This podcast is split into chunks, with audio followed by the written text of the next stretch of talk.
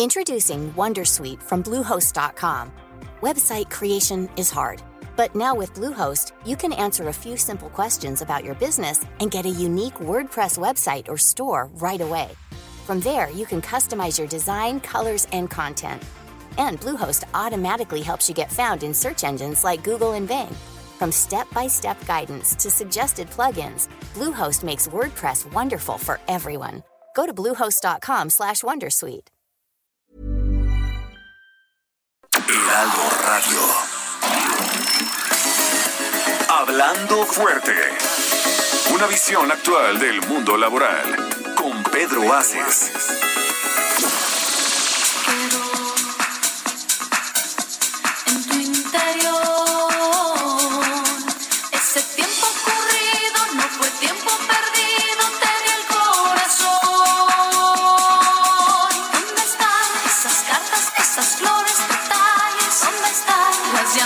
Las visitas normales? ¿Dónde están esos labios que mataban a besos? ¿Dónde están promesas? ¿Dónde están? ¿Dónde están esas risas, ese amor que vivía? ¿Dónde están los paseos, los momentos, lo tierno? ¿Dónde están nuestros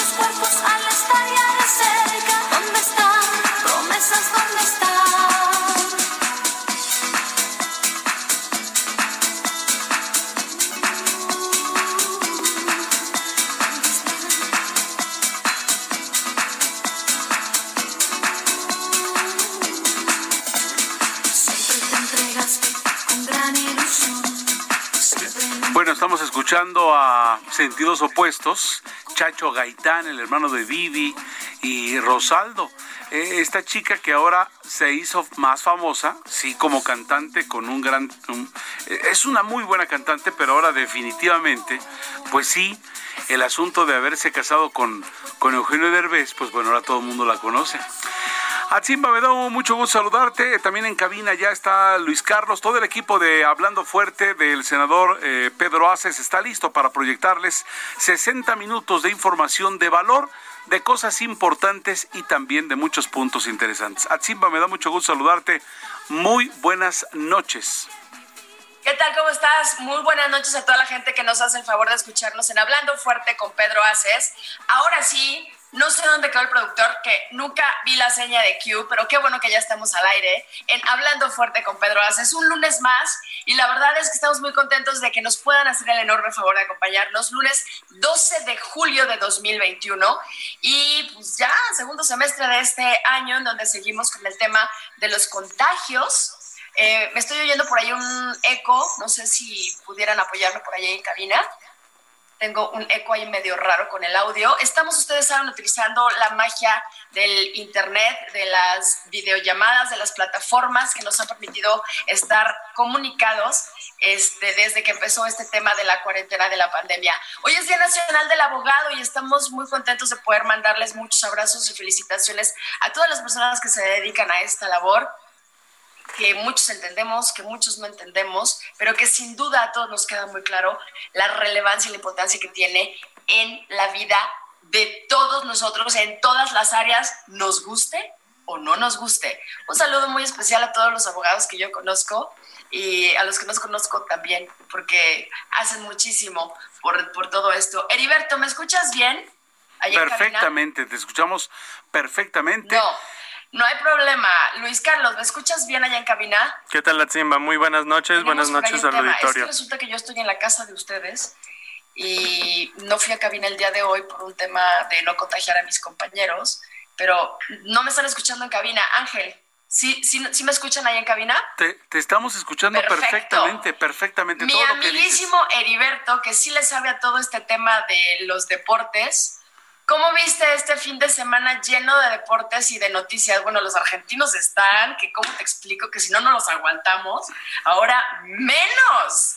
Argentina, campeón de la Copa América por primera vez en 28 años y le ganó a quién le ganó, Heriberto. Bueno, tenemos que decir que desde que desafortunadamente le ganó a México no había vuelto a ganar la Copa América. Le gana a Brasil en casa la amistad de Messi y Neymar, dos monstruos del continente, de los mejores jugadores de toda la eh, historia.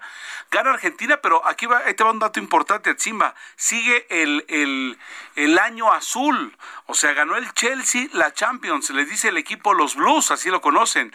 Gana la albiceleste Argentina, gana el, la Azzurri, el equipo eh, eh, azul con su uniforme, los italianos la Copa de la Eurocopa este, ganan los Dodgers, en fin, o sea, podemos hacer una lista de, equipos azules, evidentemente Cruz Azul, y todo mundo de azul se está tiñendo en este verano. ¿Cómo ves?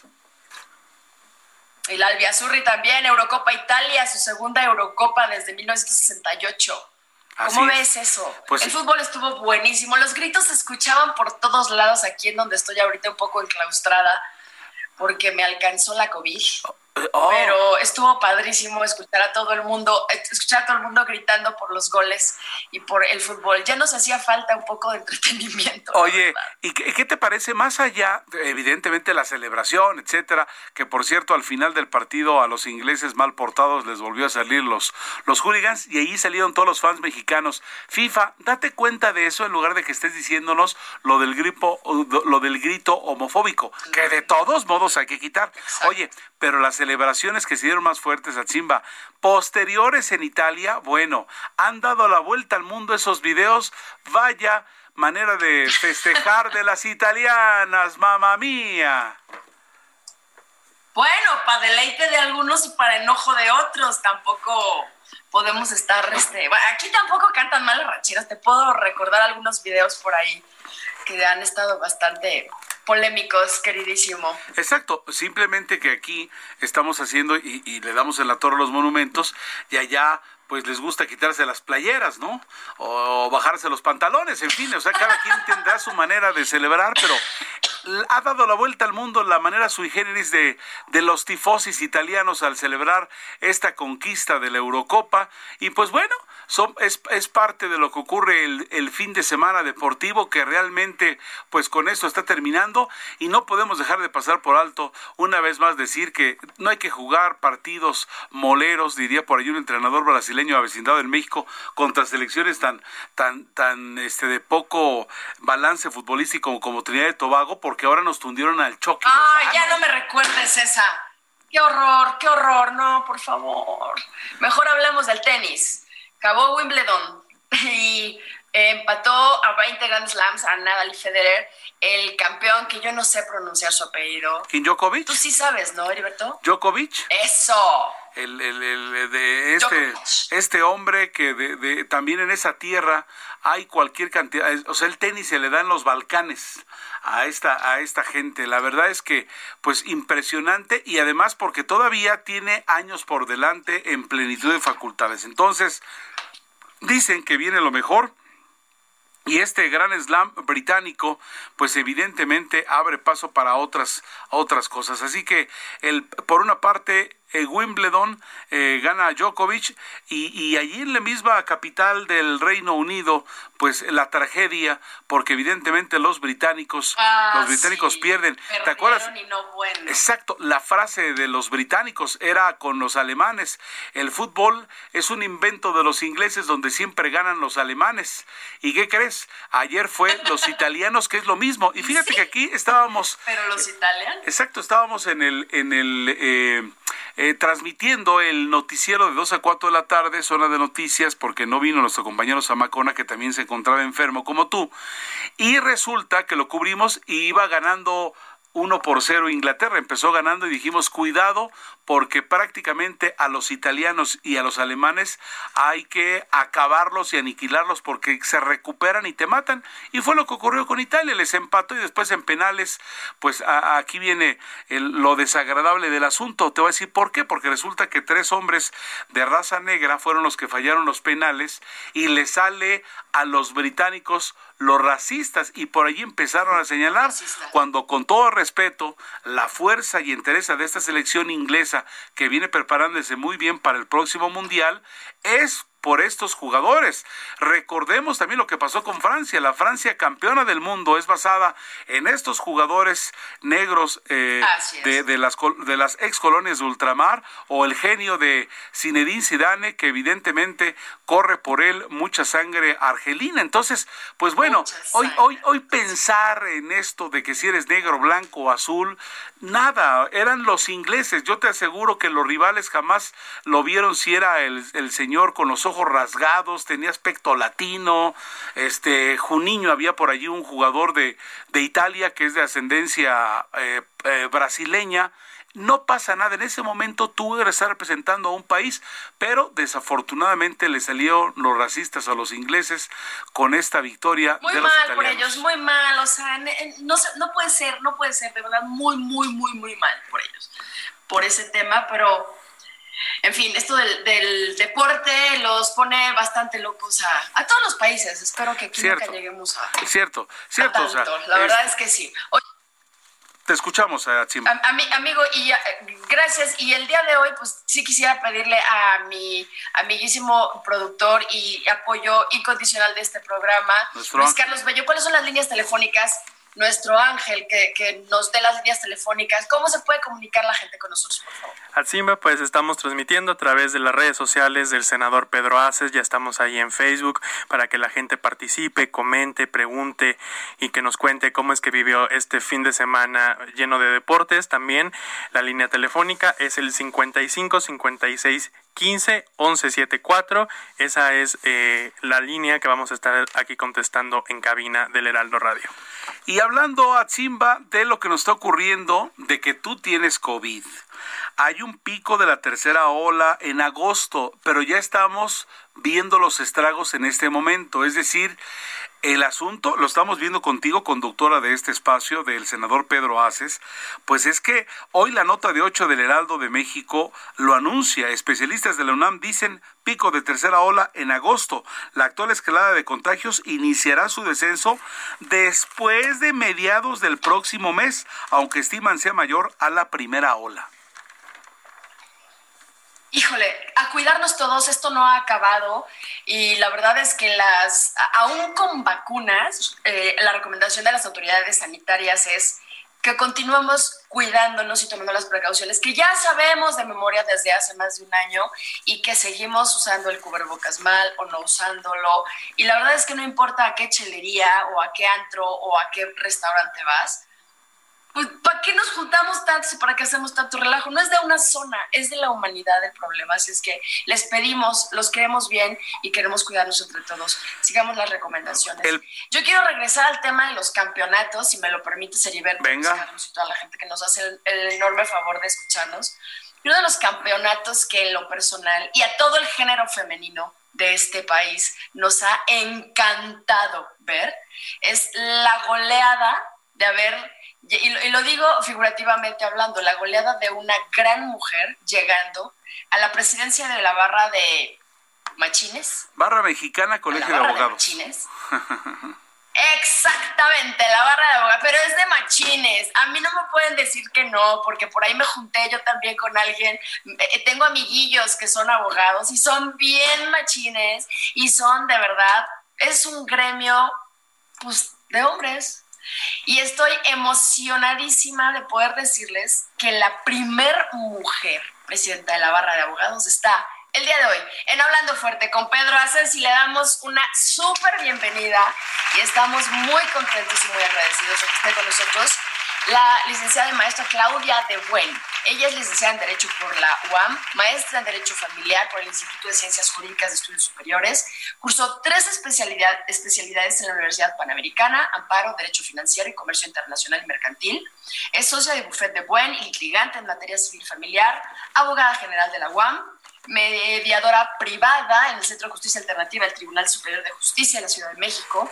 Fue maestra de Obligaciones Civiles y Familia en la Facultad de Derecho de la UNAM es consejera de diversas organizaciones no gubernamentales y de colectivos femeninos. Realiza en forma permanente trabajo pro bono, que nos va a platicar más adelante a través de la Fundación Barra Mexicana. Ha participado en varios libros, conferencista en temas jurídicos y, como les dije, es la primer mujer presidenta de la Barra Mexicana Colegio de Abogados. Yo no me canso de repetirlo porque de eso se trata. Bienvenida, licenciada, ¿cómo está? Muy buenas noches. Hola, Tsima, muy buenas noches. ¿Cómo están todos? Estoy muy contenta de esta, de esta bienvenida que me das. Oye, qué cálida, tan bonita. Pues es que, cómo no, mira, la verdad es que el, titular de este programa, Pedro, es un mega promotor de que la mujer, él lo diría más rudo, pero yo te lo voy a decir de otra manera, siempre para adelante, vaya con todo, y él te diría que siempre esté arriba y dándole con todo. Y que estés tú con nosotros el día de hoy, en el Día del Abogado, que ya tendrían que cambiarle el nombre, ¿no, licenciada? ¿Por qué Día del Abogado? Día de la abogacía, ¿no? Es la profesión, ¿no? no el que lo, el que lo practica. también, Barra Mexicana de Abogados. Ah, también se les va a cambiar el nombre. ¡Eso! Ya está pedido la, autorización y ya es nada más que lo autorice la asamblea y lo cambiamos ya este año, espero. Como el Consejo Mexicano de Negocios, antes llamado Consejo Mexicano de Hombres de Negocios. O sea, ¿pero por qué? Muy bien, muy bien que le vayas a cambiar el nombre. Sí, es que antes éramos más transparentillas, o sea, como que sí nos estamos viendo, ¿no? ¿Tú qué opinas? Híjole, es que deberíamos vernos más. Yo acabo de ver en, tuviste una, una participación en, no, no recuerdo bien cuál foro, porque te vi en uno en Madrid, en donde, en el panel donde estabas tú, solo estabas tú de mujer. Y era el tema de derecho en México o algo así, ¿no? El tema de en México. Sí, eh, se llama, este, era, eh, eh, ¿cómo se llamaba? Ay, se me fue el nombre. Por aquí, por aquí lo, lo, debo, lo debo haber guardado porque sí quería. Era Estado de Derecho en México de la World Jurist Association en. Acaba de pasar. Nada, el martes pasado hablé, hace, mañana es una semana. Llegué anoche. Exacto. O sea, traes jet lag. Pero el panel, que está impresionante, son una, dos, tres, cuatro, cinco, seis, siete personas y solo tú de mujer hablando de Estado de Derecho en México. Yo creo y sé que no eres la única mujer abogada fregona en este país.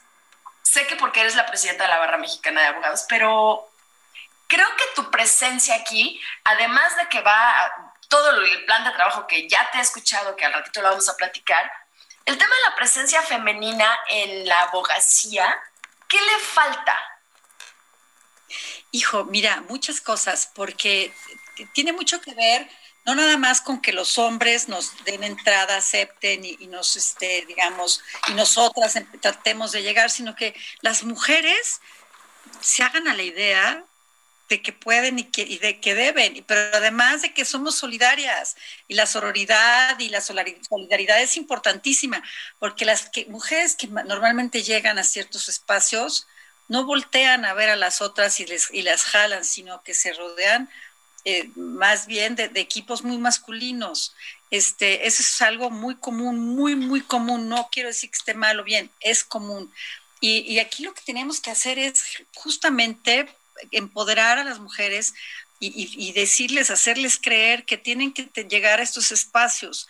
Este, muchas a mí me han dicho, muchas jóvenes abogadas, que, yo soy inspiración para ellas. Yo realmente no lo hice por ser una inspiración, qué bueno que lo sea y me encanta la idea, pero realmente lo hice porque teníamos que llegar, alguien tenía que llegar, alguien tenía que hacerlo y, la verdad es que, fíjate tú, imagínate, somos más de mil abogadas barristas y de las más de mil abogadas barristas, la única que podía llegar a tener un, este, a llegar a, aspirar a la presidencia era yo, porque tienes que tener ciertos requisitos y no contaba casi nadie con requisitos, o porque, no, o porque les faltaban años en el consejo, o les faltaban años en la barra, o les faltaba, o, pertenecían a algún partido político este, militando eh, activamente, o, o lo que tú quieras, pero no podían.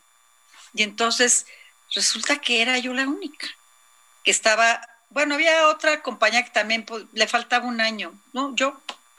Entonces, este, me animé, eh, me animaron, me animé y, presenté mi candidatura y gané. Que eso fue algo que nadie esperaba. Eso fue muy padre. ¿Pero tú sí lo esperabas? Hablando de este tema de creérnosla. Sí, yo sí lo esperaba. Yo sé. ¡Eso! Y bueno, como presidenta de la barra de la abogacía en México, ah, ya le cambié el nombre. Este, ¿Qué va a pasar con estos requisitos que nos estás hablando? Porque muchos de estos requisitos para que las mujeres podamos acceder a posiciones más altas y sobre todo posiciones en donde nuestras contrapartes son masculinas eminentemente por tradición, porque nos dejamos, por lo que quieras. ¿Qué pasa con estos requisitos? Hablando de los requisitos formales y hablando de los requisitos que nosotras mismas ya traemos en, en nuestra mente. Sí, mira, una vez que se pueda eh, llevar este cambio de, mentalidad y que hacer que las mujeres realmente aspiren a llegar a donde quieran llegar, si quieren a la presidencia de la República, este, eh, eh, esto no, no, puedes hacer una cosa primero y después la otra, tienes que ir combinando los esfuerzos. Bueno, pues tener a las, nosotros éramos dos mujeres cuando yo entré al Consejo de la Barra la primera vez en el año 2003 que yo ya llevaba pues casi ocho años de barrista. Cuando llegué, me quedó, me dejó, este, éramos dos, dos mujeres. Y de repente hoy somos ocho. Entonces, eso es lo primero que tienes que hacer, que las mujeres accedan al consejo para que entonces empiecen a cubrir esos requisitos. Y ya lo estamos haciendo, ya están accediendo al consejo y somos eh, un grupo importante de mujeres que estamos entregando eh, eh, trabajo muy valioso para la barra, muy, muy valioso. No digo que los hombres no lo hagan, pero, pero realmente son especiales las mujeres que están en el consejo conmigo trabajando, bueno, conmigo y con todo el consejo. Y sí, Respecto a lo que acabas de decir, tenemos cinco minutos, me acaba de decir nuestro productor ahí en la cabina, para irnos al corte lo que acabas de decir de que los hombres hacen, hicieron y seguirán haciendo un muy buen trabajo, pero también eh, eh, sabemos que tienen muchos retos la profesión en el sentido de, de todo, todo lo que tampoco se ve que se ha hecho bueno o todo lo que sí ha salido de que hay que corregir. Porque hay cosas que corregir, estamos de acuerdo, ¿no? Sí, cómo no. Mira, si tenemos que primero tratar de buscar que la, colegiación sea obligatoria, de tal manera que todos los eh, abogados, todos y todas, estemos sujetos a un código de ética. Mientras eso no suceda, la abogacía va a tener estas tentaciones de ser una, una profesión este, que puede tener eh, eh, tendencia a, corromper o a ser corrompida, ¿no? Y eso estamos que la corrupción pues no es, no es extraña, ¿no? Es algo que vemos todos los días. Entonces, si logramos eh, los abogados, los colegios más importantes, estamos peleando por ello, que lograr que tengamos una colegiación obligatoria, tenemos un código de ética que va a regir este, a, los, a los abogados. Esa es por una parte. Yo, y esa parte tendría también un tema de dignificar la abogacía ¿Por qué dignificar? Porque también necesitamos que la gente crea en nosotros, que no seamos un mal necesario, como mucha gente lo dice, entre abogados te veas o ya sabes, chistes muy feos. Que, que, ya muy feos, sí. Como abogado que te duele, o que dices tú que yo no, no di lugar a o algo así, ¿verdad?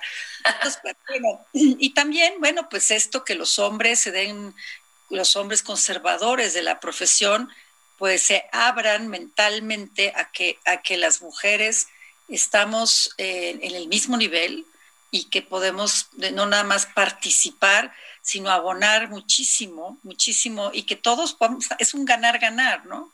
Eso es lo que está, es interesante. Tienes, tienes un reto difícil por delante, porque en efecto eh, han habido muchas situaciones en las cuales lo que queremos es no llegar a, tener contacto con abogados, es lo que se habla en el coloquio general. Sin embargo, todos los días tenemos que ver con el derecho como ciudadanos. Todos, todos los días. Y a veces ni siquiera nos damos cuenta. Antes de irnos al corte, porque tenemos nada más cuántos, un minuto, retomo rapidísimo las palabras, muchas de las frases, palabras que me gustaron del mensaje que das tú hoy en tu cuenta de Twitter respecto del Día de la Abogacía hablas de que se debe tener vocación, responsabilidad, congruencia, ética y compromiso, porque en las manos de ustedes los abogados está la libertad, el patrimonio y la estabilidad emocional de sus clientes. Qué reto tan enorme, qué bueno que está en manos de una mujer. Y tenemos que irnos a un corte. Regresamos en Hablando Fuerte con Pedro Aces, con Claudia de Bueno. oscura calle. ¿qué me sucedió con el apagón? ¿Qué cosas suceden?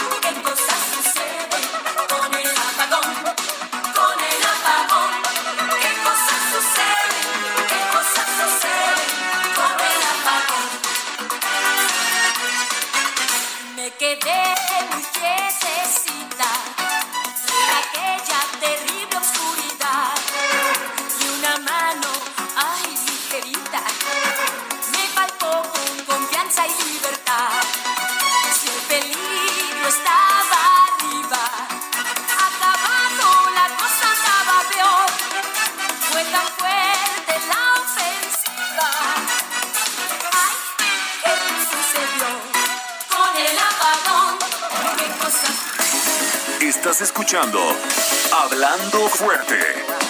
El sindicalismo de hoy en la voz de Pedro Aces.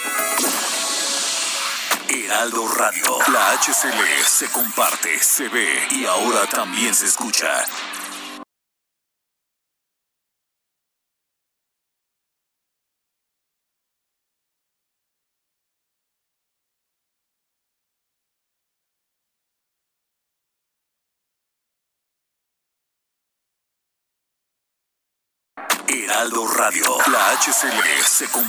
Se ve y ahora también se escucha. Esto es Hablando Fuerte con Pedro Aces. Continuamos. ah,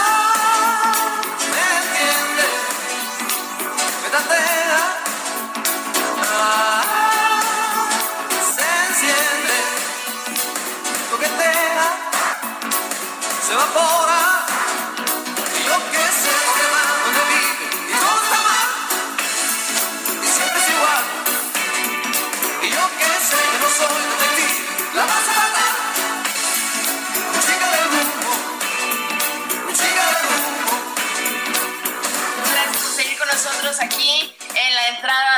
Emanuel y la chica de humo de hace un chorro de años. La verdad es que me lo contaron porque yo ni nacía. ¡Ay, ajá! Hasta creen, la bailamos como locas, Claudia y yo ahí en los antros. Pero bueno, gracias de verdad por estar hablando fuerte con Pedro Aces, que les mando un enorme saludo. Y cuando son las 9 de la noche con 31 minutos, si me le bajan un poquito a la música, se los voy a agradecer muchísimo porque tengo que mandar unos saluditos rapidísimo a mi adorada Patti y mi adorado Curro, la pareja que yo más admiro quiero y agradezco que siempre estén pendientes de este su programa y qué bueno que ya su hijo esté muchísimo mejor. Pati, sabes lo que te quiero decir a tu marido Curro, que los adoro a los dos por igual.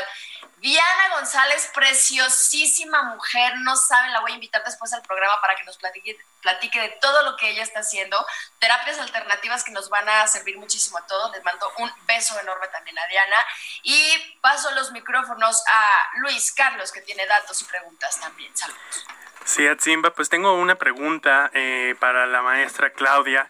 Estaba revisando algunos datos de eh, una organización, se llama Asistencia Legal por los Derechos Humanos, así legal, y dice que de las casi 10.000 mujeres que están privadas de la libertad en México, casi la mitad de ellas, el 47.6%, se encuentran en, en, prisión preventiva, no en espera de una sentencia. Incluso hay estados como Durango, donde el 80% de las mujeres están recluidas ahí sin tener ningún tipo de sentencia clara. Oaxaca, 72.9%. La pregunta para la maestra sería, cuáles son los mayores desafíos y las mayores necesidades eh, del sistema de justicia de esta impartición para las mujeres en México hoy en día?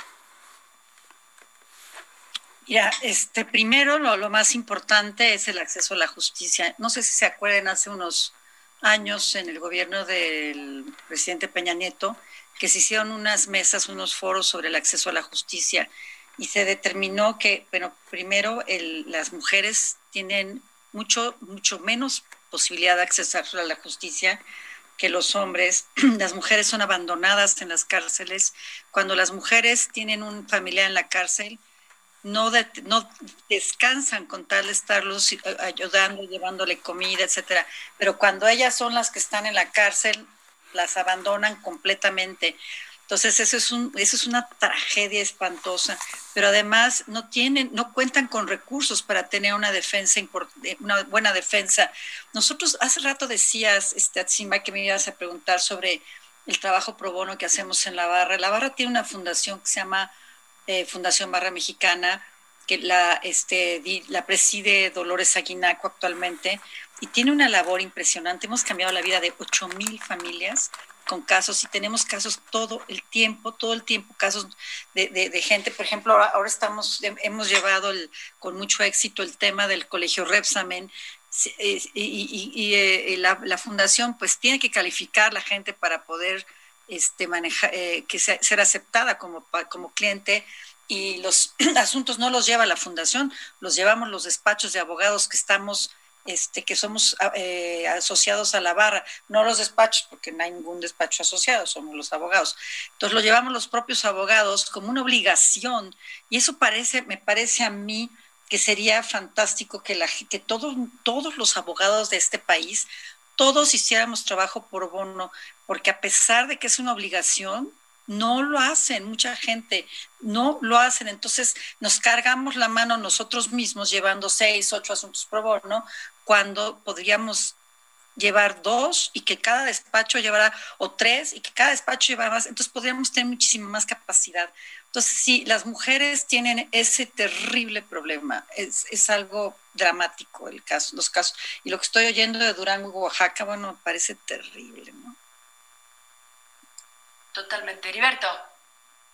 Eh, la verdad es que, que, nos llama mucho la atención lo que, lo que está haciendo esta barra mexicana, su colegio de abogados y esta actividad pro bono. Ahora, eh, permítame, por favor, eh, abogada, porque hay una frase que, que vi publicada en varias reseñas de cuando usted toma el liderazgo de esta barra mexicana y me encantaron unas, unas frases espectaculares en relación a lo que usted habla mucho de este código de ética, lo que usted piensa en torno a esta profesión.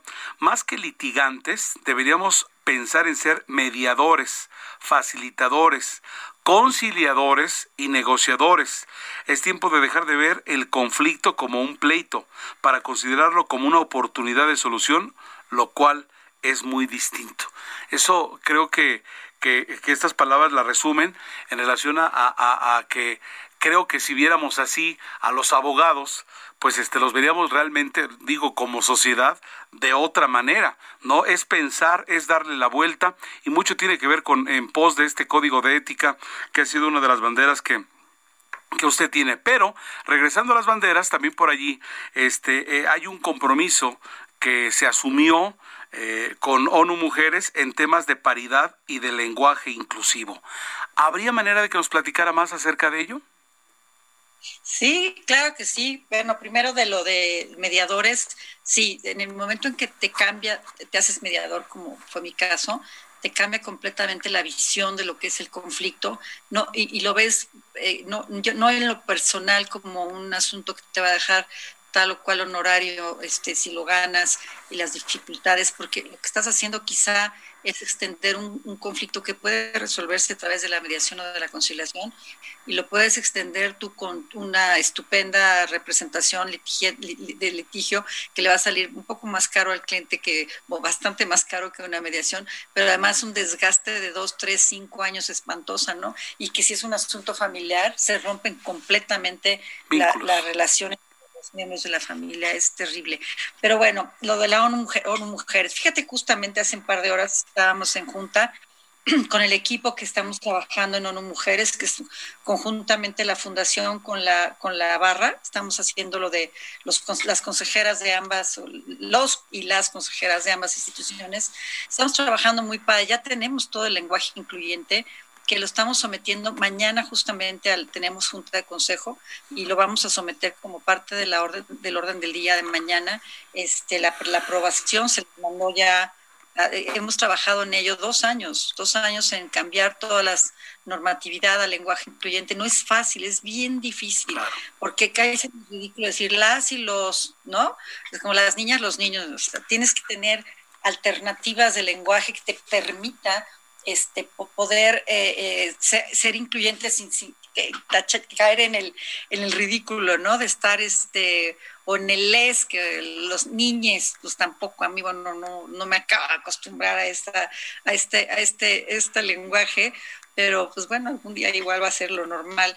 Por lo pronto, eh, con ONU Mujeres tenemos varias, varios compromisos, además del lenguaje incluyente. Tenemos el... ¿El, el, ¿El asunto de la este, paridad? Es un asunto de paridad, desde luego. Tenemos que ir alcanzando la paridad. Por ejemplo, digo que en la fundación, les digo, en la barra, este, somos ocho mujeres, doce hombres, y ojalá en las próximas elecciones podamos tener mitad y mitad. Ese, ese, sería el ideal. No necesariamente así es el número de barristas, son más hombres, pero también por lo mismo. Las mujeres creen que no deben no tienen espacio en ese lugar. Ahora con mi llegada han, subido varias mujeres que me dijeron, qué bueno, qué padre que llegaste a la presidencia, porque entonces ahora sí me siento incluida. ¿no? Qué bueno que llegaste, que llegamos, ¿no? O sea, cuando llega alguien del mismo género, dice, hemos llegado, ¿no? Estamos abordando. Claro, y me dicen, es que tú nos representas a muchas. Yo ay, no me des esa responsabilidad, pero la verdad es que sí es cierto. Es, es como, como una inspiración para muchas chavillas que están jóvenes y que dicen, sí se puede, por supuesto que vamos a poder hacerlo. Y después tenemos también el de que no puede haber más de dos hombres en un foro, sino que si, no, puede haber tres hombres, tiene que ser por lo menos una mujer, este, de los tres una mujer, y así más o menos repitiéndose la, el mismo este, porcentaje, porque creen que no hay mujeres especializadas en las áreas más complicadas del derecho y hay muchísimas, no tienen una idea de las que hay en las áreas de telecomunicaciones, pero en, este, en comercio exterior, en todo lo que quieran, hay un montón de mujeres y sobre todo las más jóvenes, o sea, las, digamos, yo diría de 40 para abajo, este, se están especializando en unas áreas increíbles y de verdad que me dicen, no, es que no hay, y a la hora que le digo, a ver, ¿cómo que no hay mujeres? ¿Por qué tienes en tu comisión cinco hombres? Y me dicen, bueno, tienes toda la razón, fulana es buenísima y sutana es buenísima. Y entonces em, empiezan a, visualizar a las personas que nunca habían visualizado, sí, como parte del Lo que estás diciendo, Claudia, de visualizar, yo sí veo la presencia tuya en, esta presidencia como un compromiso, como una responsabilidad, porque nos das la oportunidad, en, tu caso, a las abogadas que vienen atrás de, de ti, las siguientes generaciones o las que son de nuestra generación, pero no se la quieren creer, les das visibilidad, o sea, les das esa oportunidad. Este año ha sido maravilloso porque muchísimas mujeres han tomado puestos relevantes y una de ellas es la primera vicepresidenta de los, del país más poderoso del mundo, ¿no? Lo cual ojalá se traduzca en la primera presidenta, porque eso visibiliza que hay oportunidades, que sí podemos estar y que sí podemos ser más, eh, creérnosla más nosotras mismas. Yo tengo una pregunta porque como que asumimos que toda la gente que nos hace el favor de escuchar el programa sabe qué es la barra de abogados. ¿Qué es la barra de abogados y por qué es tan relevante, primero, para la abogacía y mucho más que una mujer la presida? Platícanos un poco de eso.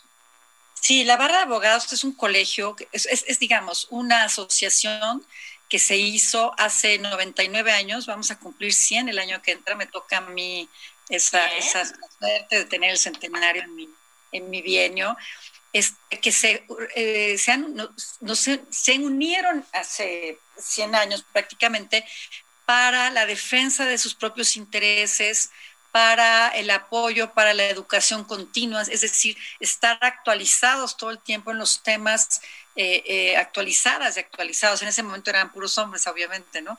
en los temas jurídicos de mayor trascendencia vincularse también con las autoridades del poder judicial para poder y, legislativo en su caso para poder tener este leyes de primer nivel o poder llegar a, expresar las necesidades de, este de las que las normas jurídicas tengan cierta relevancia, congruencia con otras. Fin, entonces la barra de abogados se hizo para esto, para tener una capacidad, una posibilidad de, este, de reunirse personas de la misma profesión. Como hay colegios de contadores, colegio de arquitectos, pues este es un colegio de abogados. Entonces, este, y bueno, tenemos instituciones interesantísimas como la defensa, la defensa Muchos de nosotros hemos sido denunciados penalmente, por ejemplo, para presionarnos cuando en un asunto vamos ganando y vamos teniendo muy buenos resultados y entonces te inventan ahí cosas, ¿no? Para poderte este, eh, meter eh, un gol y quererte intimidar y que renuncies y lo. Mucha gente renuncia a lo que está haciendo porque tiene esa, esa intimidación. Entonces, bueno, eh, es la defensa, los propios barristas defendemos para que los barristas, este, los abogados que están siendo perseguidos por las autoridades, pues no lo sigan, no, no lo estén, ¿no? Entonces intervenimos, tenemos código de, honor, de ética, tenemos junta de honor, tenemos eh, muchas, muchas instituciones muy interesantes. Eh, tenemos la Comisión de, Estudios, de, digo, de, de, Igualdad de Género, que es una comisión importantísima a la que van hombres y mujeres distintamente, pues está, está muy, muy, muy muy bien. Qué interesante. Ahora, eh, regresándonos un poquito al principio, con esta trayectoria tan interesante, uno podría pensar pues que solamente ha sido al 100% una mujer dedicada a su carrera profesional, ¿no? Pero a la hora de estar revisando eh, todo, todos los alcances y todo lo que ha hecho usted, licenciada de Buen, que además es importante decirlo, este, pues eh, viene de una familia muy respetada en el ámbito jurídico. Imagínense nada más que, su señor padre y su señor abuelo tienen sendas placas en, en ciertos lugares de privilegio en la facultad de la UNAM. Eh, eh, el asunto está en, la pregunta, regresando con esto del género, eh, ser mamá y abogada, estar en la casa y el despacho, ¿cómo se le hace? ¿Cómo se logra? ¿Cómo se logra eh, no desatender las dos partes y, llegar a ser exitosa en ambas? Pues sí, es bien complicado, Heriberto. Efectivamente, es bien complicado. Necesitas primero tener o mucho amor por tu profesión o mucha necesidad de trabajar para no, para no dejarlo, o las dos, ¿verdad? Este, y además tener el apoyo de, tu cónyuge, de tus padres, de quien se pueda, ¿no? Para que tus hijas, en mi caso son dos niñas, dos niñas de 24 y 27 años, este, no, pues eh, no les haga falta tu presencia permanente, sino que tengas más tiempo, más calidad que, tiempo, ¿no? Que cantidad. En este caso yo tuve mucha suerte porque eh, en mi oficina tenía yo un espacio donde podían mis hijas estar cuando eran muy bebés. Entonces yo estaba, estaban con una nana, yo, yo iba y venía, este, cada dos horas estaba presente con ellas, bueno, cuando en la lactancia, pero también después. Y ya cuando cumplieron el año, año y piquito, ya las metía a una guardería muy bonita que estaba ahí cerca también, este, en su momento cada una, y a la escuela, pero entonces yo lo que hacía era eh, tratar de tener dos tardes para ellas completas, ¿no? Yo trabajaba, pero pues íbamos al club y las niñas jugaban en lo que yo seguía trabajando, en el restaurante, lo que fuera. Este, sí, yo siempre tuve muchos remordimientos de conciencia, no puedo decir que no, porque me hubiera gustado tener tiempo completo, por lo menos los tres, cuatro años primeros de ellas, lo cual no pudo ser, nunca pudo ser, siempre tuve que trabajar o quise trabajar, las dos cosas, de hecho. Este, pero eh, ellas un día, hace como un par de años, me dijeron, a ver, mamá, tú tienes, o un año quizá, tienes unos remordimientos de conciencia, tienes una culpabilidad espantosa y te queremos decir algo. No podemos sentirnos más orgullosas de ti. Ah. Tú nos, nos hiciste ser lo que somos, o sea, tú nos apoyaste, nos ayudaste. Ejemplo este, para nosotros. Tu, ejemplo. exacto. Un ejemplo. Entonces, pero sí, entonces, claro, mi tiempo con ellas era de mucha calidad, ¿no? Y los fines de semana yo no iba a ninguna boda. Yo decía, ¿qué boda ni qué nada? O sea, yo voy a estar con mis hijas. ¿Quieres invitar a mis hijas? No, es que no van niños. Ok, entonces perdóname. No voy yo. Muchísima pena, no puedo ir. Ni a cenas, ni cenas sí, pero comidas y bodas y no iba. Y entonces de repente me decían, no, pues sí, que vengan. Ah, pues qué padre. Entonces mis hijas se vestían todas chulas y venían. Y también, bueno, tuve un esposo, el que ya, ya no estoy con él, pero eh, que, que de alguna manera sí tenía, él estaba con mucha presencia en la casa, él trabajaba parte del tiempo ahí, entonces también me apoyaba mucho en eso, ¿no? Entonces, bueno, entre los dos ahí lo íbamos haciendo. Equipo. Sí, sí, sí. Solidario. Tenemos, tenemos saludos. Tenemos saludos de la gente, Luis Carlos, entiendo. Sí, Atzimba, eh, Nelly Herrera dice saludos para el senador y para la maestra Claudia desde Chicxulub, Pueblo. También tenemos Claudia Vázquez, nos dice, escuchando con mucha atención a la maestra, inspiración para las mujeres hoy en día. José Luis Barrientos dice, saludos desde Pinotepa Nacional, un verdadero ejemplo. Mariana Aquino, bueno, es una pregunta, dice, consejos para una joven que está por empezar su primer semestre de Derecho. Y Mauricio Sánchez también nos comenta, un afectuoso saludo para la maestra Claudia. Recordamos con mucho cariño a su papá, el señor Néstor de Buen, jurista de gran altura mexicano. Sí, pues, este, Mariana, ¿qué consejo te voy a dar? Que seas muy tenaz, que tengas muchas ganas de hacer las cosas, que no te des por vencida la primera, segunda ni a la tercera, no te des por vencida, punto. Esta, no, eh, las mujeres no nos debemos dar por vencidas porque necesitamos de verdad este, sacar la fuerza que tenemos muy, muy profunda y, y, hacer las cosas y estar siempre absolutamente convencida que lo que quieres hacer lo vas a lograr. Te tienes que proponer tu meta y después otra meta, después otra meta, pero siempre tienes que tener meta, metas alcanzables, pero que van a depender de ti en, en mucho más que la mitad de, de todo, ¿eh? porque la convicción esa se contagia. Siempre que, quise hacerle hacer una pregunta y perdón, este, perdón, Atsimba, pero ahorita que tengo enfrente no, no, no, a la licenciada que, ¿por qué estudiar en la UAM cuando eh, licenciada su papá y su mamá? Eh, eh, perdón, su papá y su abuelo son grandes personajes de la UNAM. Eso, eso no me cuadra. No hubiera sido la facilita, digo, no por, no por este ingresar o por, o, o por seguramente, no sé si los maestros eran amigos de padre, abuelo, no, no sé por qué, pero eso me llamó la atención mucho. Sí, bueno, tiene muchas explicaciones, pero voy a ser muy concreta. Bueno, mi abuelo estudió en España y mi padre eh, estudió en la UNAM, pero mi papá es español de nacimiento, entonces toda su, su educación o la mayoría fue en España, pero aquí llegó a hacer la preparatoria, digamos, algunas materias y este, a, la, a la carrera. La UNAM para mí es la universidad este, por excelencia de este país en, en, en, todas las carreras, en todas las profesiones. Pero cuando yo quería entrar a, la, a estudiar, nosotros somos siete hermanos, ¿no? Entonces no, no teníamos la capacidad económica de escoger este, universidades privadas, ¿no? teníamos que elegir este, la que, digo, la que se podía. Y entonces entramos tres al mismo tiempo y mis hermanos mayores que estudiaron a, entrar, a diseño, entraron a la UAM, este, que era la, la opción más moderna, eh, la opción más... En diseño es muy fuerte la UAM, ¿cierto? Súper fuerte, este derecho eh, tenía los, unos profesores increíbles, muchos en el exilio de, de, argentinos, chilenos, pero también estaba pues Santiago Ñate, Ulises Techmil, Miguel Limón, los, este, Ruiz Massieu, gente de primer nivel, con unos métodos muy interesantes. Y, este, y a mí me llamó mucho la atención. Yo te quiero decir, yo ni siquiera sabía que era pública. Se me, se me antojó estudiar en la UAM este, y además la UNAM tenía huelga, una huelga larguísima. Yo dije, no, yo a la UAM no voy, voy, a meter, digo, a la UNAM a huelgas. Y claro, ahí me tocó la primera huelga a los seis meses de estar en la universidad y pues ni modo, perdimos un mes de clases.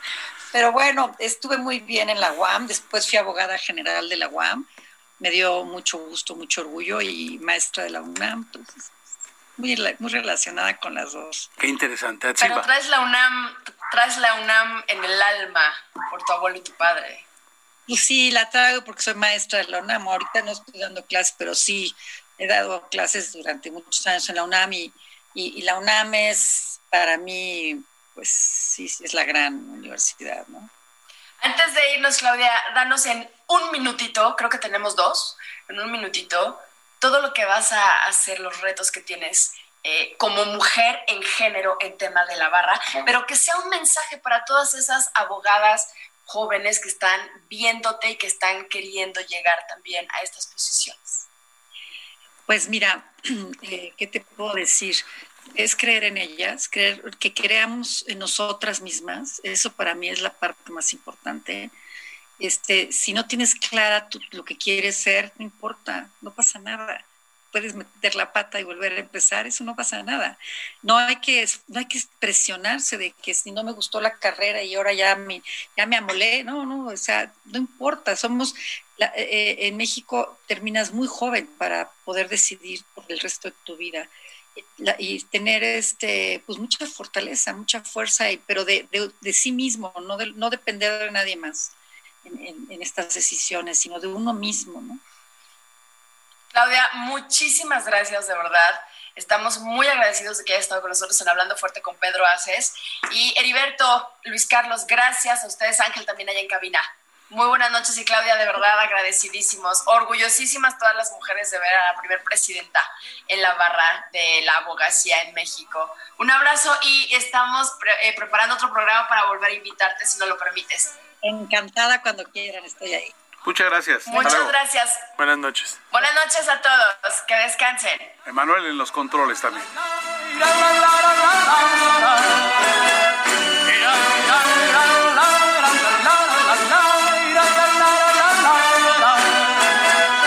Caminaré abrazado a mi amor por las calles sin rumbo. Descubriré el amor es mejor cuando todo está oscuro.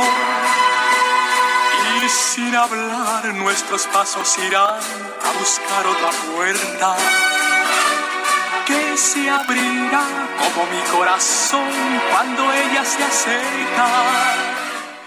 ¿Qué pasará? ¿Qué misterio habrá? Puede ser mi gran no. Hasta aquí, hablando fuerte, con Pedro Aces. Actualidad de México y el mundo por El Heraldo Radio. Heraldo Radio, la HCL se comparte, se ve y ahora también se escucha. Hi, this is Bachelor Clues from Game of Roses, of course, and I want to talk about Club Med. Everybody knows Club Med has been the pioneer of the all inclusive resort since 1950, with almost 70 resorts worldwide, ranging from beachside destinations in the Caribbean and Mexico to exotic locations like the Maldives and Morocco, or even the mountain destinations like Japan and the European Alps. Dine on delicious gourmet cuisine, enjoy more than 20 activities, and make memories with your family. For more information, visit clubmed.us or call 1 800 Club Med or your travel advisor.